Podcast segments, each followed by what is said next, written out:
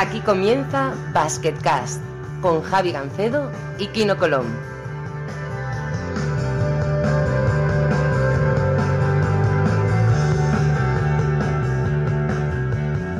Hola a todos y bienvenidos a una nueva edición de Basketcast. Os habla como siempre Javi Gancedo y como siempre con nosotros tenemos a Kino Colón. Kino, muy buenas. Muy buenas, ¿qué tal? ¿Cómo estamos? Estás a punto de entrenar, ¿no? Sí, estoy yendo ya para, para el entreno. Eh, nada, este ha sido un buen fin de semana para nosotros. Nos hemos clasificado para, para la Copa, hemos ganado, pero hay que seguir, hay que seguir mejorando, hay que seguir currando. Ahora hablaremos de tu lesión, de la clasificación de la Copa y de All Star y la sorpresa que nos tienes en el All Star, que es muy interesante. Pero primero eh, tenemos que recibir a nuestro invitado de esta semana, Javi Carolizo, delegado de Movistar Estudiantes. Javi, muy buenas. Hola, buenas tardes, ¿qué tal? ¿Cómo estáis? Me alegro de escucharte. Nuestra vocación, o bueno, sabes que con vamos un poco improvisando los contenidos porque al final, como el, el producto es nuestro, eh, vamos haciendo un poco lo que nos dé la gana. Y nos ha dado ahora por, eh, por abrir el mundo del baloncesto desde dentro, desde, digamos, desde los entresijos del baloncesto a, a nuestra audiencia y por eso queríamos tenerte a ti, que como delegado Kino, supongo que estarás de acuerdo, no solo el más famoso, sino el más reconocido de toda la liga, ¿no? El número uno de la historia, vamos. No, no, no hay competición, ahí, no, hay, no hay por dónde cogerlo. Yo no, no puedo opinar porque José Alfonso, el ex delegado de Sevilla, es muy amigo mío y también muy amigo de Javi. Y si empiezo, y si empiezo a hacer comparaciones, luego me va a dar mucha caña y no quiero que, que eso pase. ¿eh? Exacto. Exacto. Bueno, eh, llevas toda la vida en estudiantes. Eh, has sido primero jugador de cantera, después eh, entrenador de cantera, eh, pasaste a, al departamento de prensa y ahora estás de delegado. Eh, primero, ¿cómo te uniste al organigrama, al organigrama del club? Y segundo, eh, ¿cómo pasaste a ser delegado? Porque es un trabajo muy distinto. Sí, la verdad que fue todo, bueno, fue todo muy rápido. ¿no? Nosotros a nivel familiar siempre hemos estado muy vinculados con el club. Eh, mi hermano Juan y mi hermano Jorge, los dos empezaron a jugar en estudiantes desde, desde pequeños. Y bueno, lo que es a nivel familia, pues siempre muy ligados. Eh, en el año 97, que es justo cuando estudiantes empieza a hacer un poco los preparativos de, del cincuentenario, pues bueno, me preguntan que si quiero hacer cosas de voluntariado y tal. Empiezo a hacer cosas de, recoger estadísticas en el departamento de prensa y llevarlas a los periodistas, bueno, ese tipo de cosas. Y el año 98, que fue el año justo que yo empecé en la facultad, pues bueno, fue todo bastante curioso porque la, me colé a través de mi hermano Juan en, la rueda de prensa de un partido y Susana Bella, que era en aquel entonces la, jefa de prensa, pues me descubrió, ¿no? Y me dijo, eh, ¿tienes acreditación para estar aquí? Obviamente le dije que no. Y bueno, mi hermano le dijo, oye, mira, es mi hermano Javier, que acaba de estudiar, acaba de entrar a estudiar periodismo, eh, a ver si, si te importa que esté aquí en la rueda de prensa. Y bueno, su respuesta fue, pues vente a verme el lunes. Y bueno, pues llegué ese lunes a, a, a Almagariños a hablar con Susana Bella y bueno, pues al final lo que fue para una entrevista de un día, pues al final fueron casi 10 años en el departamento. Fantástico. Y, y lo de ser delegado, eh, me han dicho que te lo, o me lo has dicho tú, vamos, que te lo propuso una persona bastante, bastante famosa, ¿no? Sí, sí, fue la temporada 2006 que me lo propuso Pedro Martínez, que él había estado los últimos meses de la temporada anterior sustituyendo a, a Juan Orenga. Y pues nada, en el mes de junio me llamó un día, me dijo que si podía venir a, al club a hablar con él. Y nada, me, preguntó que si quería ser delegado del equipo, que, bueno, pues que me veía capacitado para ello. Y, y nada, ya acepté, acepté el reto. Obviamente, pues si, si un entrenador de la categoría de Pedro Martínez pues te, te pide algo así, pues aunque sea una simple pregunta, pues tienes que decir que sí. Obviamente, bueno, Kino, estarás de acuerdo conmigo que al final la, gente más invisible de un club, los que llevan toda la vida, los empleados de verdad, eh, son los que llevan un club, los que hacen que un club sea, sea más grande o más pequeño, ¿no? Y sobre todo más, más estable, ¿no? Sí, son como un poco como el corazón al final, son los que lo viven ahí, los que llevan muchos años, conocen la historia, conocen cómo, cómo funciona toda la cosa y al final ellos quieren el bien para el club, entonces ayudan a todos los jugadores, a toda la gente que, que viene allí y bueno, pues yo creo que para los jugadores tener un delegado suficiente como, como en su caso fue Javi cuando estuve allí o, o por ejemplo cuando vamos con la selección también tenemos un muy buen delegado, eh, pues eh, ayuda muchísimo la vida al jugador y al final hace que, estés concentrado en, en, lo que tienes que concentrar que es en la pelota y si no, eh, también he tenido otros casos donde no voy a decir el nombre o lo que sea, que el delegado es un poco eh, pues más desastre y entonces todos los jugadores van de culo y al final tienes tantas cosas en la cabeza que quizás te olvidas un poco de lo esencial que es eh, para lo que estás allí. Sí, claramente la, la, labor de un delegado, digamos, ejemplar sería esa, ¿no? Que un jugador solo se tenga que preocupar de, de jugar a baloncesto, ¿no?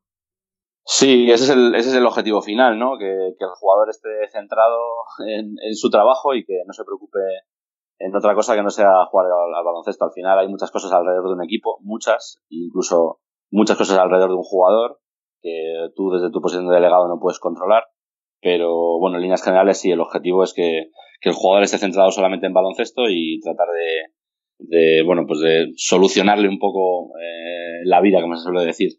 Sí, supongo que además eh, has adquirido una serie de conocimientos que no esperabas, ¿no? Conocimientos de, de antenas, conocimientos de cómo poner un, un aparato de Movistar, conocimientos de, de mecánica, dónde llevar al taller del coche. Sabrás demasiadas cosas que a lo mejor no te imaginabas que ibas a saber, ¿no? sí, sí, la verdad que sí, porque al final eh, una temporada para mucho, eh, son muchas cosas las que tienes que hacer en torno a, a los jugadores y, y, sí, muchas veces eh, bueno, pues te metes en, en mundillos o en situaciones que, que vamos, ni, ni, por asomo te hubieses preguntado hace unos años. Sí, porque eh, para un delegado eh, tienes que ser como, como un buen hermano mayor, a veces hasta como un padre, ¿no? Los, jugadores se vendrán con competiciones que a veces, pues eso, rozan lo, rozan lo familiar, ¿no? Sí, hombre, a ver, aparte de lo que es estrictamente deportivo, ¿no? De cosas que puedan ir surgiendo en el equipo en el día a día, pues hay jugadores que, que muchas veces te piden cosas más personales o simplemente están pasando por un mal momento y, y lo que necesitan es ir a tomar un café, ir a charlar porque a lo mejor no tienen esa confianza con, con los ayudantes o con el entrenador y, te preguntan a ti, ¿no? Si, si puedes ir a, a, escucharles, ¿no? Que muchas veces es lo que, o a aconsejarles, que es muchas veces lo que, lo que ellos demandan. Pero sí, muchas veces roza el, la parte personal. Hace como eh, dos o tres años, Xavier Rabaseda dijo en una entrevista que, bueno, que las dos temporadas que había estado aquí, que, que yo había sido como una especie de hermano mayor, ¿no? Bueno, pues al final intentas eso con, con todos los jugadores. A veces pasas de ser hermano mayor a ser un padre, pero, pero en líneas generales sí intentas, pues eso, eh, estar muy cercano a él y ayudarles en todo lo que puedas. Eh, me han dicho sobre todo que, que lo que más recuerda a la gente en estudiantes fue una vez que que Serena de Fede que estuvo muy mala durante 48 horas y tú prácticamente te, portaste con ellos de 10. O sea, aparecías allí con, con desayuno, con la comida, con la cena. Eh, eso ya quizás es sobrepasar las labores de un delegado, pero, pero no tienes que estar ahí para tus jugadores, ¿no? Eh, a ver, en esos momentos eh, te tienes que poner un poco en, en la situación del jugador, ¿no? ellos no son de Madrid, no tienen la familia aquí, están fuera de su casa. bueno, creo que, que en ese momento tanto Fede como, como Elo lo que necesitaban en el hospital era alguien que estuviera un poco pendientes de ellos, ¿no? Y yo sin, sin dejar mis, mis labores de equipo, pero, pero sí que intenté pues estar lo más cerca posible. Intentaba llegar el primero a, al hospital, a la hora de comer o de cenar intentaba llevarles la comida y la cena porque, porque ellos al fin y al cabo no se, no se podían mover de allí, ¿no? Y bueno, solamente, solamente hice lo que en ese momento yo creo que más el corazón que la cabeza me pidió, que era en ese momento asistir a Fede y a Elo porque, porque lo estaban pasando mal con, con Serena. Eh, Kino, alguna tendrás con, con Cabreriza, ¿no? Eh, bueno, eh, Vox Populi porque está en internet eh, un viaje a Santiago de Compostela bastante tormentoso, ¿no? Sí, la verdad es que sí. Tengo también, también historias más buenas, pero esa sí fue curiosa porque, bueno, pues me empezó a doler la barriga. Yo recuerdo que el día antes de irnos a, a Santiago jugar contra el Obradoiro y nada, pues eh, al final era una gastroenteritis muy grave, tuve que acabar en el, en el hospital, eh, me acuerdo que el equipo viajó, eh, yo me quedé allí porque tenía que estar eh, aún con, con la atención médica y nada, pues, al final acabé volando el día de, el mismo día del partido, me tocó jugar, encima ese año había días que jugaba más y otros días que jugaba menos, y me tocó jugar como 25, 27 minutos y acabamos ganando en un campo muy complicado, una victoria que al final fue importante para nosotros, así fue una, una buena historia, pero bueno, eh, me quedo sobre todo con el estudiante, que pasamos un año duro, al final yo creo que, que, te quedas con las personas que más te ayudaron y que más estuvieron contigo y con los que mejor tiempo pasaste. Y bueno, lo hablamos un poco el día de, de Xavi Rabaseda, que bueno, que nos juntábamos a veces en casa con, con con Poquiqui, que era el salutillero allí, también era eh, uno de nosotros eh, todos los días.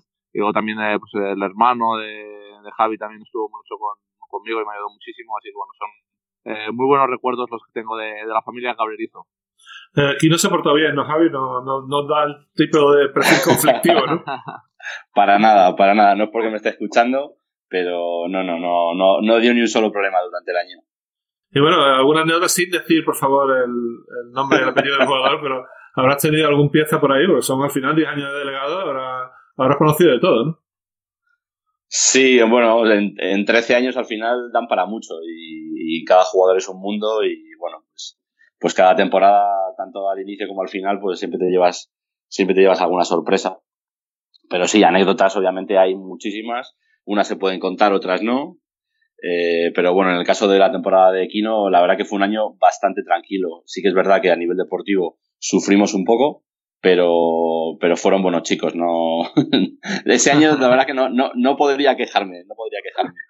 Sí, no sé, por, por, romper un poco el hielo, yo alguna anécdota de Sevilla puedo contar, siempre sin decir el, el jugador, pero por ejemplo, cuando Joan Plaza llega a Sevilla, eh, lo llamo y dice, ¿qué pasa? dice, están todas las paredes llenas de, de, vino. Ahí había un tío que era su último año de contrato y se cabreó y empezó a tirar vino tinto a todas las paredes y tenía todo aquello como si fuera una, una escena de un crimen, ¿sabes? O sea, esas cosas pasan. Supongo que tendrás parecidas, claro.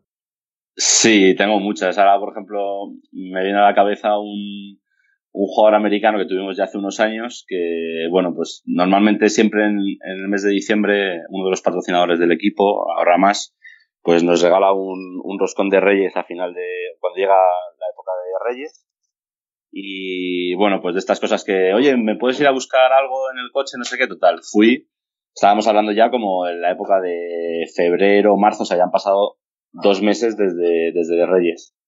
Y pues nada, fui al coche a buscar lo que él necesitaba y me encontré que estaba allí el roscón. Y claro, evidentemente, pues cuando abrí el roscón, pues la nata era de color verde, eh, bueno, o sea, espectacular. Y claro, le pregunté, ¿no? Digo, yo digo, tú, o sea, te regalan un roscón en el mes de, el día de Reyes y, y, lo dejas en el coche tal. Sí, bueno, es que a mí el dulce tampoco me gusta mucho. Eh, claro, que yo había fermentado, o sea, el roscón me saludó. Cuando abrí la puerta del coche, el roscón me saludó, ¿sabes? Supongo que eh, con americanos eh, habrá problemas estándares, problemas de mi mi enchufe no se conecta porque el voltaje es distinto, el enchufe es distinto, eh, los coches con sí, marcha. Eso siempre. Esto tiene que ser un, un estándar, ¿no? Pasará con todos los americanos o casi todos, ¿no? Sí, al principio de temporada, el arrancar al final es lo más, es lo más complicado. Cuando, cuando empieza la pretemporada eh, son muchas cosas las que, las que tienes que llevar para adelante y, ellos posiblemente a lo mejor un jugador europeo pues le cuesta mucho menos la adaptación, ¿no? Pero con los americanos sí que al principio hay que estar un poco más encima de ellos. Bueno, quiero no sé. ¿Tienes alguna pregunta para, para Cabre? Hace tiempo no habláis, supongo que habrá, habrá temita ahí, ¿no? Bueno, ahora mismo no se me ocurre ninguna, la verdad es que hemos pasado, estaba ahora mismo recordando pues, eh, las tardes que nos pasamos por ahí jugando juntos, o todas las charlas o comilonas que habíamos pegado. Y nada, pues, eh, estaba un poco ahí nostálgico. Eh, eh, la verdad es que es un, gran recuerdo. Y nada, al final es un poco pena que vas viajando por todo el mundo. Y pues hace un montón que no nos vemos. Pensaba que cuando era la última vez que nos habíamos visto con Javi, y pues quizás hace pues de la última vez que yo jugaba en ACB que cuando fue contra los estudiantes así que sí seguramente que imagínate que eso no, no puede ser y cuando vayan a Madrid tengo que llamarle y quedar pero urgente Está claro. Bueno, podemos hablar de viajes. La, el delegado también tiene, la, supongo, depende del club, claro, porque al final cada club es un mundo. Pero en casi todos, eh, el delegado tiene gran responsabilidad tanto en elegir los hoteles donde va el equipo como en organizar el viaje. No sé si es tu caso, eh, Cabre, allí en Estudiantes, pero supongo que sí, ¿no? Sí, yo aquí en el club, aparte de los viajes nuestros de ACB, eh, también me encargo de, de, los viajes del EVA y del, y del Liga Femenina y los equipos de cantera cuando viajan a Campeonato de España en el mes de, de, mayo y junio. Así que sí, claro, pues al final son muchas, muchas anécdotas. Anécdotas y problemas, ¿eh? A veces te quedas siempre más con, con las anécdotas porque te ríes y tal, pero, pero al final los viajes siempre, siempre surge alguna cosilla. ¿Alguna cosa de pérdida de maletas? O, bueno, supongo que lo típico que te, que te lleva todo el mundo nada más llegar es el wifi de los sitios, ¿no? Eso es... Sí, o sea, eso es obligado. Es decir, cuando llegas al hotel, poner, el, poner la clave del wifi en el grupo del equipo, eso es, eso es casi casi lo primero. Pero sí, a nivel, pues yo que sé, anécdotas, eh, estando con Luis Casimiro una temporada que jugamos Eurocup, eh, recuerdo que fuimos a jugar a Tesalónica, hubo una huelga de controladores aéreos, tuvimos que ir por la noche en autobús hasta una ciudad de Macedonia, eh, luego desde Macedonia volar tres o, yo creo que fueron al final tres vuelos eh, a través de Düsseldorf, a través de Frankfurt para poder llegar a Madrid. Las maletas llegaron como dos semanas tarde. Buah, un jaleo, un jaleo. Pero así a nivel viajes, casi que me, me quedaría con una vez que jugamos en Moscú y teniendo la mañana libre se nos ocurrió ir al centro de Moscú a dar una vuelta.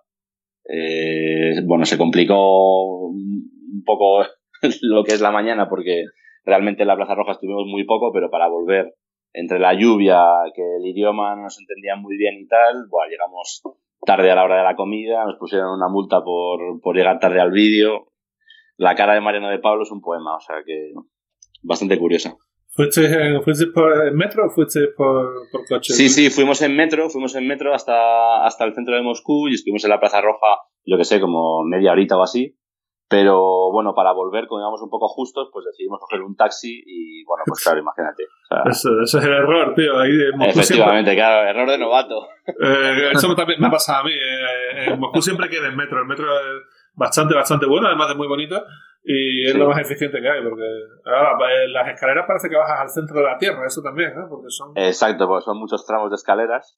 Y bueno, decidimos al final volver en taxi con Víctor Sanikiche, que estaba en el equipo, pues, y él es georgiano, pues medio se entendió con los conductores de los taxis, pero vamos, eh, nada, llegamos como media hora tarde, venían Pancho Hasen, Iker Iturbe, Víctor, no sé si había jugado algún jugador junior más, bueno, la verdad que llegamos tarde, nos, por supuesto nos llevamos la charla de, de, Mariano y, nada, menos mal que ganamos el partido y quedó todo ahí.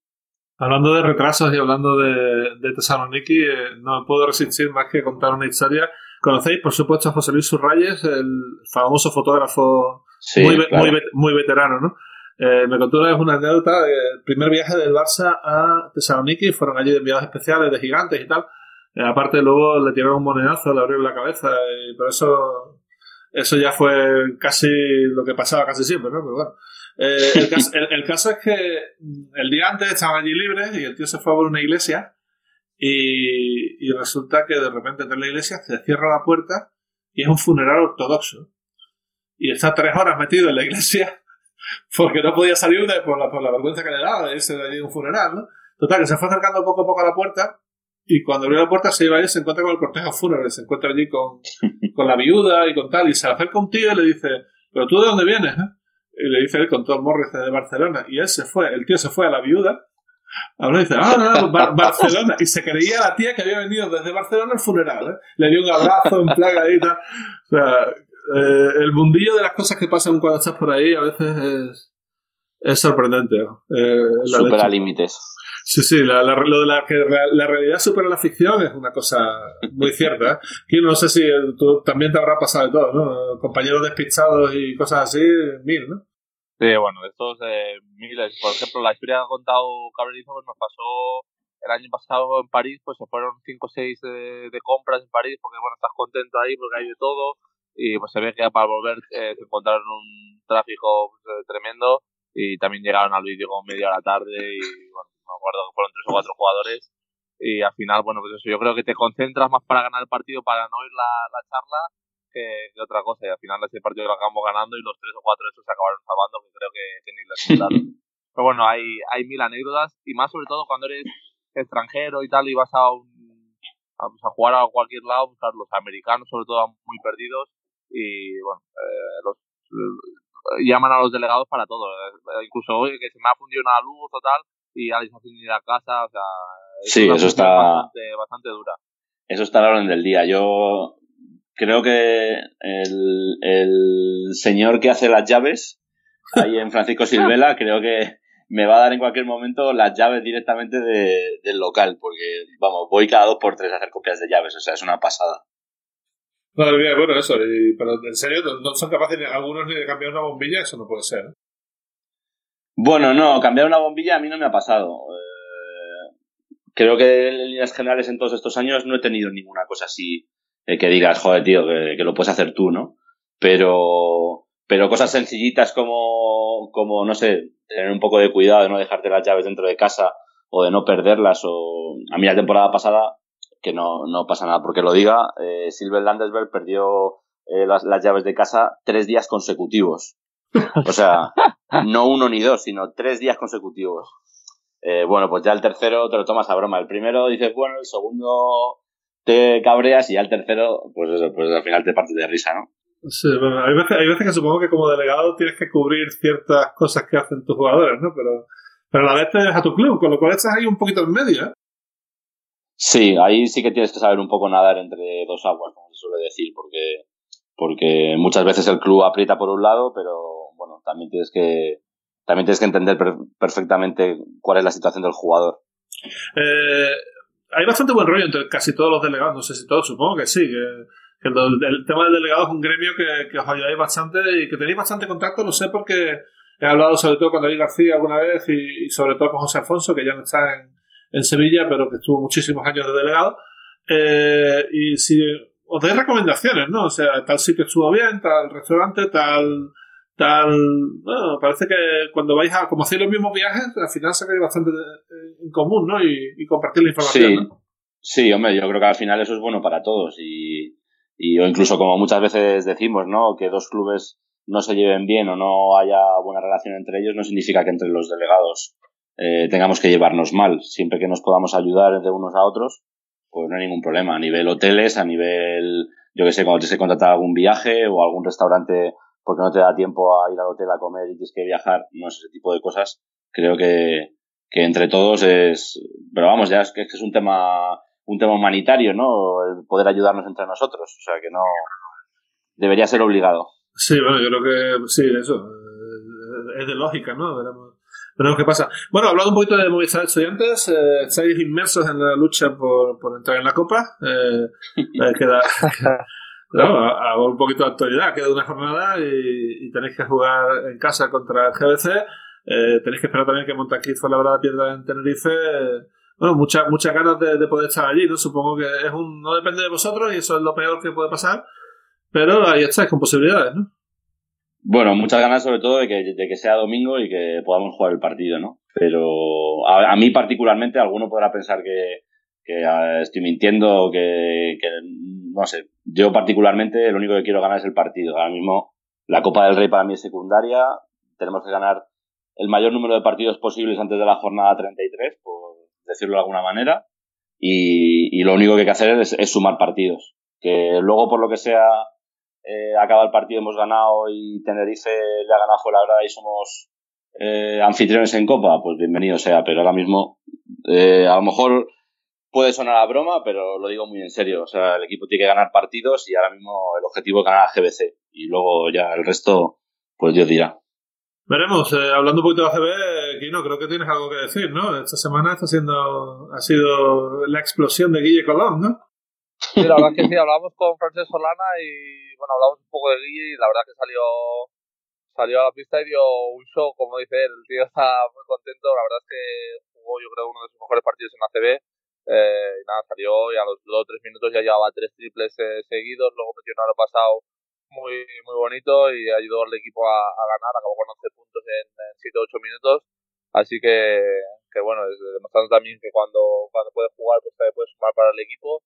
Eh, bueno, también fue un poco sorprendente que no saliera a la segunda parte o al siguiente partido, pero bueno, al final él está trabajando bien, por lo que me dice todo el mundo, y seguro que le acabarán llegando las, las oportunidades. Y bueno, muy contento que, que pueda responder así. Eh, cabrón, te quería preguntar por algunos jugadores de estudiantes. Supongo que para ti, eh, porque los ves desde pequeños, eh, los jugadores de cantera son los que más cariño les coges, casi seguro, ¿no? Sí, y, Darío Brizuela y Edgar Vicio deben estar ahí arriba en, tu top eh, actual. Por supuesto. por supuesto, sí. Yo muchas veces les llamo los cachorros porque, porque realmente es así, ¿no? Les has visto desde muy pequeñitos y al final es un orgullo poder tenerles en el equipo. Esto de la mamba vasca, ¿quién se lo inventó? la verdad es que no tengo ni idea, no tengo ni idea, pero, pero le pega bastante. Yo sé que él es eh, súper fan. ¿eh? Puede ser que haya sido el mismo. Puede ser, puede ser, puede ser. él es súper fan de Kobe Bryant, eso seguro. Y yo creo que por ahí tienen que venir los tiros, pero me imagino que a lo mejor algún amigo de San Sebastián o algo, seguro que, le ha podido echar un cable ahí. la verdad que este año, pues, salvando las distancias, el tío está haciendo pues, muy de muy de mamba ahí y bueno, está yo creo que es el máximo anotador de la CB, si no me equivoco, uno de los de los primeros y bueno, pues está ayudando mucho al, a los estudiantes que ahora lleva unas jornadas que, parece que va para arriba. No, Brizuela está teniendo una temporada absolutamente impresionante, ¿no? Y bueno, le ha abierto las puertas de la selección, o sea que, eh, bueno, creo que, creo que es una opción ahí ya interesante de, presente, ¿no? Y con 24 años pues, tiene todo el futuro del mundo. Igual que Vicedo. Vicedo también es un jugador que, para la altura que tiene, la coordinación, el tiro, un jugador que va a dar bastante que hablar, ¿eh? Sí, la verdad es que, bueno, Edgar ya, ya el año pasado eh, aprovechó un poco los, los, minutos que, que tuvo y, y, este año Darío pues está haciendo lo mismo, ¿no? Yo creo que los dos han dado un paso adelante y en este caso Darío pues, pues que es más espectacular, ¿no? Y que se está viendo más sus números, pues, pues lo está demostrando y todos lo estamos viendo, pero, pero sí, es, es un orgullo para, para alguien que lleva mucho tiempo en el club y que les ve entrenar todos los días, que saben que han sufrido mucho cuando se fueron eh, cedidos a, a, Huesca, pues verles aquí ahora y encima triunfando, ¿no? Por decirlo de alguna forma, porque los dos son, son, son futuro, pero sobre todo son muy presentes ahora, pues, pues es un orgullo para, para todos nosotros. Exacto, aquí no tenía razón. Máximo votador de la liga, Brizuela, 15,9 puntos, y los tres españoles con mejor valoración de la liga, Jaime Fernández, Javier Beirán y Darío Brizuela. Todo Factoría estudiantes, ¿eh? Pasado estudiantil, ¿no? O ADN estudiantil, como se suele decir. Pero sí, sí, la verdad que Jaime, Jaime también está haciendo un temporadón. Ya el año pasado en, Andorra yo creo que, que, pudimos ver una muy buena versión de Jaime, pero, pero la de este año todavía es, es mejor. Y Jaime Irán, pues bueno, ya es un veterano en la liga y, y poco hay que decir de él. Sí, la otra cosa que quería hacer es pues, desmentir la, la fama esta que tiene conflictivo uno de mis mejores amigos en la Liga CB, que es Nick Keenan Medley. Eh, eh, le pasó lo que pasó en Sevilla con aquella pelea que tuvo, pero, pero Medley es un profesional y, y, una persona sobre todo espectacular. ¿eh? Sí, yo tengo muy buena relación con él, conectamos mucho el primer año que, estuvo en el club, aunque bueno, pues eh, ahora, antes era muy tímido, ahora ya ha cambiado y el primer año aún así, pese a su timidez, la verdad es que congeniamos bastante. Eh, estuve unos días en, en, Miami ese verano y, y, pude disfrutar de su compañía y la verdad que hemos mantenido eh, el contacto durante todos estos años. Él no hacía más que repetirme que iba a volver al club, que iba a volver al club y mira, pues seis, siete años después, pues al final ha cumplido su palabra y, la verdad que es un, es un 10 a nivel profesional y a nivel personal, el tío es, es top. Totalmente. Hay que ver la cantidad de jugadores que tienen que hacer en Miami. Digo, de gente que juega en ACB, tienen que hacer unos partidillos allí en verano que deben ser, deben ser interesantes. Porque hablo, hablo de docenas de jugadores americanos, todos tienen hacer en Miami. Yo no sé por qué. Yo, vamos, seguro así que conozca, aparte de, aparte de Nick, eh, seguro que tuvo un amigo Tarik, Sí, Tarek seguro tenía una casa ahí. Y luego Lamont Vance, que también estuvo una temporada con nosotros, también tenía una casa por allí. Sí, bueno, Pete Michael vivía allí, pescaba por allí unos pedazos de pescado terribles y, no sé, había, no, ahora mismo no me acuerdo de memoria, pero sí que es verdad que, por ejemplo, Nick Calates también, ella eh, hablando un poquito de, Euroliga, tiene dos padres en Orlando y viven por allí. Me parece que, que Florida es el sitio donde se van como, como los jubilados, van todos allí a retirarse. No es mal sitio, ¿eh? No es mal sitio. Sí, no, no, tiene pinta de ser mal sitio. Es como la Málaga, pero de ahí. o sea, Málaga, Málaga está muy bien también, sí, señor. Eh, bueno, eh, hablando de Eurocup, eh, el día que estamos grabando este, este Basketcast, eh, Unicaja y Andorra han ganado sus partidos y están muy cerca de clasificarse. Lo de Andorra sorprende más que nada porque es que tiene un grupo súper difícil con Unix y con, y con Zenit. Y sin embargo, ahí andan 3-0 y con pie y medio en, los playoffs, Tino. Sí, la verdad que sí, ayer los vi, la verdad que hicieron un partido muy sólido, ganaron hasta incluso diría con un poco de cierta facilidad, eh, cierta solvencia al, tenis de allí, que, es un campo que suele ser bastante difícil. Y bueno, pues eh, un resultado quizá un poco sorprendente, pero que está en una línea muy muy buena y pues, bueno, demostrando que quieren estar en, en playoff y yo bueno creo que tienen ya bastante bastante hecho si al final ellos consiguen hacerse duros en casa, que es lo que han hecho pues, durante estos dos últimos años, pues eh, tendrán un puesto en playoff que es algo muy meritorio. Eh, Javi, ¿sigues Euroliga, Eurocup o, estás tan liado que no puedes? No, no, sí, sí, sí. sí, sí, con las dos, tanto Euroliga como Eurocup, sí. Somos, somos enfermos al final. Y bueno, ¿qué te está pareciendo la temporada? Sobre todo este Rush de Andorra en, el top 16, que yo creo que tiene a todo el mundo sorprendido en Europa. Hombre, al final yo creo que tiene un buen equipo. Es decir, ahora en, en ACB eh, pues está ahí a mitad de tabla, ¿no? Pero a mí me parece que tiene, que tiene muy buen equipo y que ¿por qué no van a dar un paso adelante en, en, esta competición? Muy difícil competir en las dos, a veces hay que elegir, ¿no? Y, Andorra, Andorra está teniendo mejores resultados en, en Eurocup, pero yo creo que al final también terminará teniéndolos en ACB y de hecho ya está empezando a, ganar muchos partidos, ya veremos qué pasa. Curioso que los, equipos de los microestados, en Mónaco también, está teniendo una temporada brutal Hizo 7-3 eh, en la regular season, fue el primer debutante en ganar su grupo regular season en no sé cuántos años, no sé si eran 10 o así. Y ahora están 2-1 y acaban de ganar en Belgrado. Eh, hay que tenerlos en cuenta también, ¿no? Sí, otro de los buenos equipos eh, seguro. Yo creo que era uno de los favoritos de seguro para, para pasar ronda. Y bueno, yo creo que han crecido mucho en los últimos tres años. Si no me equivoco, han, han, han estado en la final de la Liga Francesa, han ganado alguna Copa Francesa también. Entonces, bueno, es un equipo que, ha crecido mucho. Ya dijimos que los equipos franceses eh, este año tenían eh, más nivel y al no haber ninguno en Euroliga, pues bueno, pues eh, eso hace que, en Eurocup estén los más fuertes de, la liga. Javi, tienes que escuchar esto que estamos cambiando totalmente de tema. Javi, tienes que escuchar esto porque, ojo a la cosa que se le ha ocurrido aquí, ¿no? Para el All-Star. El All-Star de Turquía es este fin de semana y, se le ha ocurrido una cosa que es de loco, ¿eh? No, a ver, primero, me eligieron la semana pasada para, para estar en el All-Star, es algo, bueno, pues eh, que a todo jugador al final eh, no le damos importancia, sobre todo si no te cogen, pero que siempre gusta estar allí en estas listas. Y bueno, pues nada, estaba un poco ojeando cuál era el, planning de, del All-Star y vi ahí una baby race. Y nada, pregunté a la delegada del equipo exactamente qué era eso, eh, o, o, a qué edad abarcaba esta baby race. Y bueno, es una carrera que hacen de gateo de, de 6 a 15 meses y nada, hemos apuntado a mi, a mi hija y a ver qué tal lo hace ahí con, con 10 meses. A ver si no le puede la presión de los 12.000 eh, que le están ahí animando y se pone a gatear como hace en casa y, yo qué sé, pues llega a casa con alguna medalla o algo. ¿Te, imaginas que gana Javier? Eso sería ya... Va a ganar la hija antes que el padre, eso es lo hecho. Con los genes, con los genes que tiene, desde luego que competir va a estar ahí hasta el final. Ya veremos. Quiero te hacer ilusión lo de los Star porque al final eh, es algo que en ACB se dejó de hacer, ¿no? Ahora ya no se hace ni partido de presentación como antiguamente. En Euroliga nunca se ha hecho desde, desde el año 2000. Antiguamente la FIBA sí lo hacía. Pero yo creo que es algo divertido de hacer, ¿no? Sí, yo creo que es algo divertido, algo que también un poco pues, quiere decir que, estás haciendo el trabajo bien, que a los fans les gusta verte, que, que la temporada está yendo bien y siempre es bueno estar en este sitio, este tipo de eventos y bueno, al final el año pasado ya estuve en la Liga Rusa y fue un día divertido. Ahí pasamos con el Chacho, Lasme, De Polo y bueno, tuvimos un día bueno. Y este año que hay un par de mi equipo también, uno que juega en, mi equipo y otro que hará concurso de triples, yo creo que puede estar eh, bastante curioso. Y pues, eh, para pasar un día divertido, sobre todo para el espectador, yo creo que va a estar el pabellón lleno por lo que dicen 12.000 personas. Eh, al final están los mejores jugadores de la liga allí y bueno, se podrá ver un buen espectáculo. Yo ya te digo que he hablado con Douglas Balbay y me ha dicho que te va a echar una mano.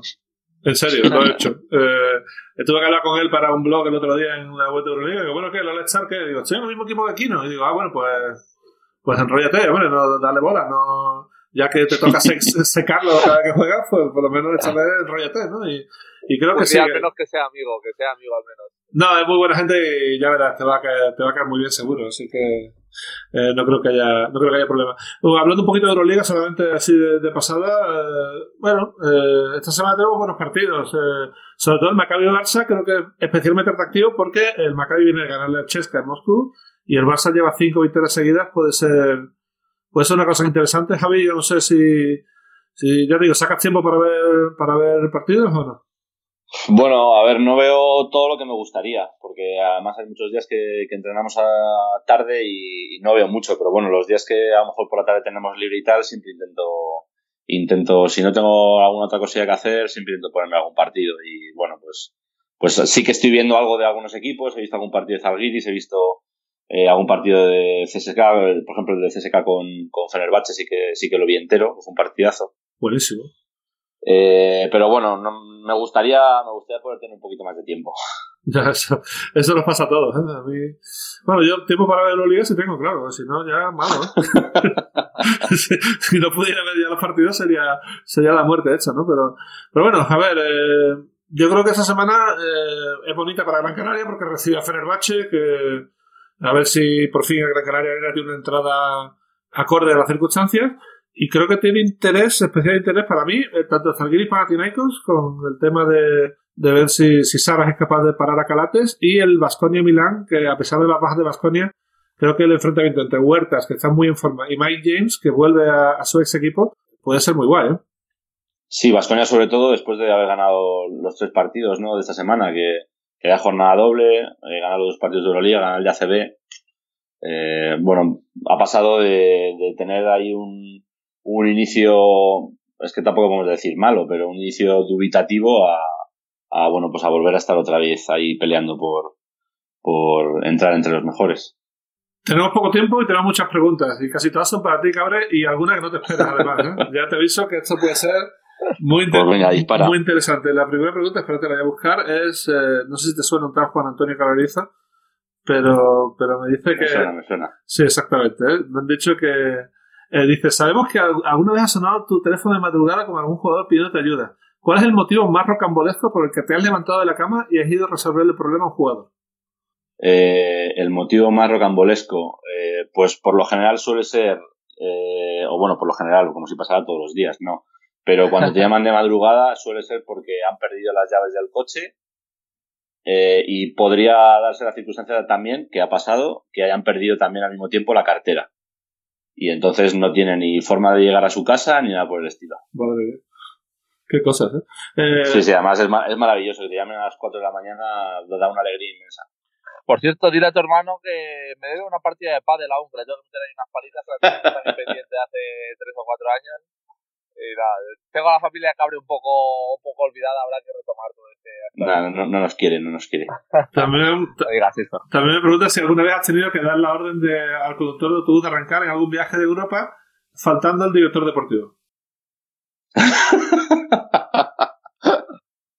bueno, a ver, eso fue un viaje que estuvimos en el famoso viaje de Caserta, donde Germán Gabriel puso en Twitter el tema de lo de la mafia y todo el rollo. Eh, bueno, pues en ese viaje eh, habíamos quedado a una hora para salir del hotel y bueno, pues Nacho Azofra pues no aparecía, ¿no? Y, y no aparece, no aparece y bueno, pues subí a la habitación, recogí todas las cosas de Nacho, las metí en una maleta y, y le dije al, al, conductor que nos fuésemos. Y Luis Casimiro me dijo, no hombre, no, ¿cómo nos vamos a ir? No podemos dejar aquí a Nacho.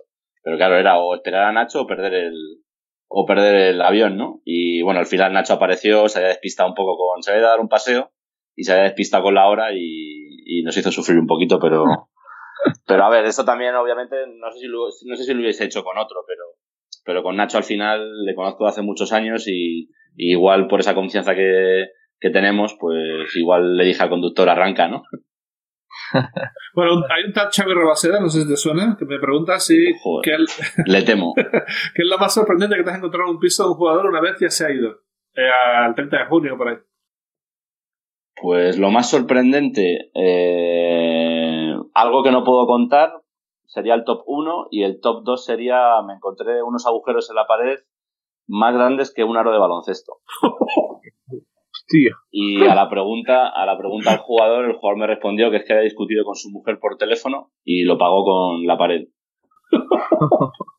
Además es que fue flipante porque yo entré en el piso y de repente me encontraba como, como sábanas y mantas puestas en las paredes, ¿no? Digo, ¿y este tío que, que ha estado proyectando en la pared o porque pone o porque pone una sábana aquí tapando tal? Claro, cuando quito la sábana y me encuentro el agujero, pues pues nada, había discutido con su mujer y por teléfono y lo pagó con, con la pared.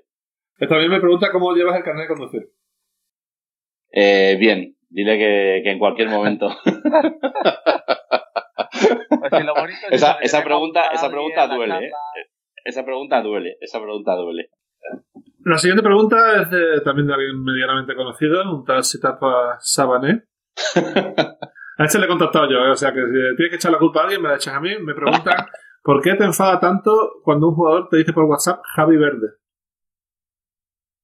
¿Javi Verde? Sí. Dice Javi Verde, ¿por qué le enfada tanto recibir esto por WhatsApp de un jugador? vale, sí. A ver, pues muy sencillo. Eh, bueno, aquí en Magariños para aparcar no tenemos mucho sitio, ¿vale? Porque, como sabéis, compartimos espacio tanto con el Ramiro como con el, como con, o sea, a nivel instituto, con Ramiro de Maestro, a nivel instituto y a nivel colegio. Entonces, ¿qué pasa? Que cuando el parking está lleno, pues los jugadores dejan el coche en la calle y, eh, pues como pasa en otras ciudades de España, pues le pones ticket para, para poder cubrir el, el parking durante el entrenamiento, ¿no? Y bueno, a principio de temporada siempre les digo, ponerlo en azul que cubre las cuatro horas de entrenamiento. Bueno, pues siempre hay alguno, siempre, que lo pone en verde.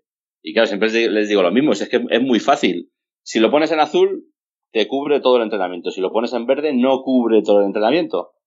Bueno, pues, pues más de una vez era Javi verde y yo no me lo creo. O sea, pero ¿qué te cuesta ponerlo en azul? ¿Sabes? Que te voy a poder pagar el ticket del parking y, y te voy a cubrir las cuatro horas o cuatro horas y media del entrenamiento pues nada, no, no había manera. Y sí, sí, el año pasado me cogí algún, algún rebote importante con, con ese tema. hablando un poquito de las preguntas que nos han dejado en Twitter, eh, vamos a hacer tres, si te parece. Eh, dice, ¿qué norma o regla pondrías en el baloncesto español para ayudar al básquet de cantera? Eso es muy difícil. Pues, pues mira, esa, eh, esta mañana le he preguntado a Aquino porque no sabía si estaba vigente o no, pero en la liga turca me enteré ya hace bastante tiempo de esto, que mm, era obligatorio tener jugadores turcos en pista. Y le he preguntado aquí no si eso era cierto o no, me ha dicho que no, que ya se, haya cambiado hace tiempo y que, bueno, ahora, era, ahora funciona de una manera diferente, pero tienes que tener eh, un mayor número de jugadores eh, nacidos en Turquía. Pero a mí me parece, bueno, seguramente puedas, a lo mejor suena una quimera, pero, pero creo que si fuese obligatorio tener jugadores nacionales en pista, igual los clubes pondrían muchos más medios y muchos más intereses por, porque el jugador nacional eh, tenga mayor importancia. Eh, Nefa Libata nos pregunta cuántos jugadores de la famosa generación del 2000 del esto crees que pueden llegar al primer equipo y si crees que le pueden dar un salto de calidad al club si explotan varios de ellos. Hombre, a ver, eh, es muy pronto para decirlo, pero obviamente de la generación del 2000 ya hay algunos jugadores que le dan un salto de calidad. Eh, Adam Sola ya lleva desde la temporada pasada prácticamente en dinámica ACB todos los días y, y bueno, nada más hay que verle, ¿no? Cada vez que sale, sea un minuto, sean 10 segundos, sea lo que sea, el tío mata, cumple, o sea, es un auténtico soldado y, y bueno, pues sube incluso el, el, nivel de intensidad del equipo, ¿no? Cuando está en pista. Con lo cual, pues son una realidad y bueno, aparte de él, pues yo que sé, pues jugadores como, pues yo que sé, eh, Tamayo, eh, Dovidas, que también lo está haciendo muy bien en el EVA, eh, Andrei, que también es otro soldado son, son jugadores que, que, bueno, su objetivo, digamos, como se suele decir, es hacer lo que le pides, ¿no? No, no hacen ni, ni hacen siempre más, pero no hacen menos. O sea, ellos lo que procuran siempre es sumar y, hacer lo que le pidas. Y eso, al fin y al cabo, pues es muy importante. Eso, yo creo que sí. Aquí no vienen, vienen fuerte por detrás, ¿eh? a tener que apretar. ¿eh? Sí, la verdad que sí, vienen, yo me acuerdo pues hace un par de años eh, quedamos con mi, con mi agente para ver un campeonato de eh, junior de, de, España y me acuerdo cuando yo era junior, claro, yo no llegaba ni a la red ni por asomo y nada, fui a ver un poquito antes y a la rueda se metían todos unos mates, uno de esto y dije, bueno, ¿cómo suben, cómo suben estos pequeños? Y al final, pues nada, ves ya de los scoutings que ya empiezan a ver jugadores de los 98, 99 y ya bueno, te vas, te vas haciendo mayor, pero bueno, es verdad que al final es el es, la vida, la vida es así, es una, una vuelta, una rueda que va, que va girando y bueno, eh, al final, como dice Javi, lo importante es que vayan saliendo jugadores españoles eh, que se vayan haciendo importantes en la, en la Liga CB, que bueno, también es un poco triste ver que, que somos la Liga de, de Europa con menos jugadores nacionales de, jugando, entonces eh, pues, que vayan dando importancia al producto español yo creo que es, es clave para nuestro futuro para, para la liga, para la selección, para que eh, la afición se identifique con un jugador. Y al final, bueno, a todo el mundo le gusta tener un jugador en su equipo español que lleva ahí muchos años. Y bueno, yo creo que, sabe cuidar más un poco el producto español. Es que al final, si, si la gente quiere, es así, lo que queremos es fidelizar al público, ¿no? O identificar al público con tus jugadores. Obviamente con un jugador de primer nivel extranjero, pues se van a identificar, pero, pero con quién mejor que con alguien de, con alguien nacional y si puede ser de cantera más todavía, ¿no? Completamente de acuerdo. Y la última pregunta, eh, porque nos quedamos sin tiempo, eh, José Espejo, esta es muy buena, aquí nos vas, a flipar. Le preguntan a Javi que cuente cómo decidió el último derby ganándole un tiempo muerto vital a Lasso. bueno, a ver, vaya por delante que cada uno juega su papel y, y yo defiendo mis intereses y, y Pablo Lasso obviamente defiende los suyos, pero pero se dio una circunstancia que seguramente pasa en la mayoría de los partidos de, de ACB y es que bueno, los últimos, a falta de pocos segundos para el final, eh, nosotros tenemos dos tiros libres, se creo que tira Lude Hackanson y el segundo lo falla. Pablo Lasso ya había pedido tiempo muerto antes y, y, bueno, cuando falla el tiro libre, el balón llega a manos de un jugador del Madrid, nosotros hacemos falta y ellos no, anulan el, el tiempo muerto. Entonces, bueno, cuando se dan cuenta, la mesa ya había, ya había pitado el tiempo muerto y, bueno, eh, Pablo eh, protesta para que no se lo concedan y yo aprieto a la mesa para que, para que se lo concedan como así sucedió, ¿no? Eh, además es que fue, fue bastante claro que, que, el, chico de la mesa dio el tiempo muerto y hicieron sonar el silbato y él lo anuló después. Bueno, no creo que fuese relevante. Al final, como le decía a alguien, todos los detalles cuentan, pero son, son situaciones que pasan eh, en todos los partidos y, no hay que darle mayor importancia. Tengo que hacer una más porque es de David García, ex eh, delegado de, Juventud, y si no lo hago me va a matar. De delegado a delegado, eh, vamos a hacer solo la primera, la primera parte de la pregunta, la segunda es un poco más, más difícil. ¿Qué jugador te ha marcado más en todos los años que lleva los 13 en, en Estudiantes? Pues hombre, a ver, la lista sería grande porque al final han pasado muchos jugadores. O sea, no, me puedo olvidar ni de un Xavier Rabaseda o de un Daniel Clark o un Germán Gabriel, un Albert Oliver, el propio Tarik, ese tipo de personas, ¿no? Pero sobre todo si tengo que poner a, a uno por delante de todos es a, Pancho. Yo creo que Pancho Hasen es un icono del club. Eh, creo que ha sido un ejemplo a seguir para muchísima gente eh, encarna todos los valores, todos los valores que, que, el club eh, lleva representando durante muchos años y, posiblemente es la persona que en estos 13 años más me haya marcado, aunque no haya estado los 13 años conmigo, pero, pero, pero sí, creo que es la persona que más me ha marcado dentro del club. Pues nada, no tenemos tiempo para más. Javi, muchísimas gracias por pasar por el Basketcast. Espero que lo hayas pasado bien. Ves cómo no ha sido, no ha sido para tanto. Está un poco nervioso él, pero, pero no... Sí, es que a mí estas cosas no me, no me acaban de gustar mucho, pero bueno, lo he hecho por, por vosotros, que sois buenos amigos y que menos que, que, que disfrutarlo. Pero eres un tío que vives con la fama, que el otro día me puse a ver que también tiene delito, eh, puse a ver campeones por primera vez porque no, no había llegado. Era, me dio una alegría ahí, mi mujer también estaba, mira Javi, mira Javi. Y nada, ahora que me gustó mucho la película y la verdad es que lo bordas, sí, lo bordas, lo bordas. sí, no tenía, no tenía mucho que hacer de todas maneras, ¿eh? Pero lo que haces lo bordas, es lo importante. Joder, es verdad que se nos ha olvidado casi lo más importante, que era el tema de campeones. Pero bueno, ya así tendremos excusa para volver a invitar el año que viene. Ya veremos si, si puede ser. Javi, muchas gracias y mucha suerte en Movistar Estudiante, tanto para la clasificación para la Copa como para bueno, la temporada en general. Muy bien, muchísimas gracias a vosotros por invitarme. Y nada, aquí no, muchas gracias, eh, suerte con el estar y a ver si Daniela se lleva el premio, va a ser, va a ser bonito esto, ¿eh? A ver, a ver, estoy entrenando la hora en casa todos los días ahí, de la, tiro pasillo para arriba, pasillo para abajo, a ver si, si sale con energía y ganamos algún premio. Eh, esperemos que sí. Gracias a todos por estar aquí, nos vemos la semana que viene aquí en Basketcast. Hasta aquí Basketcast con Javi Gancedo y Kino Colombo.